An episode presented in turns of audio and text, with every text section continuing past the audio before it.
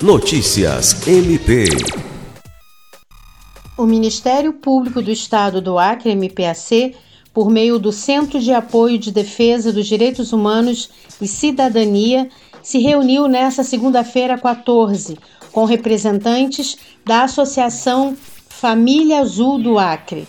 Na ocasião, foram apresentadas demandas e reclamações sobre a falta de atendimento médico e terapêutico especializado, bem como acesso à educação, creches e campanhas educativas de combate ao preconceito para pessoas autistas e suas famílias.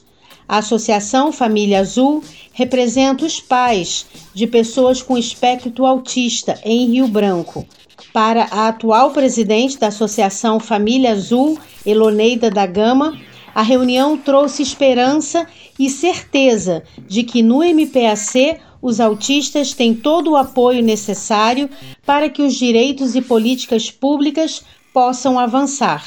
Lucimar Gomes, para a Agência de Notícias do Ministério Público do Estado do Acre.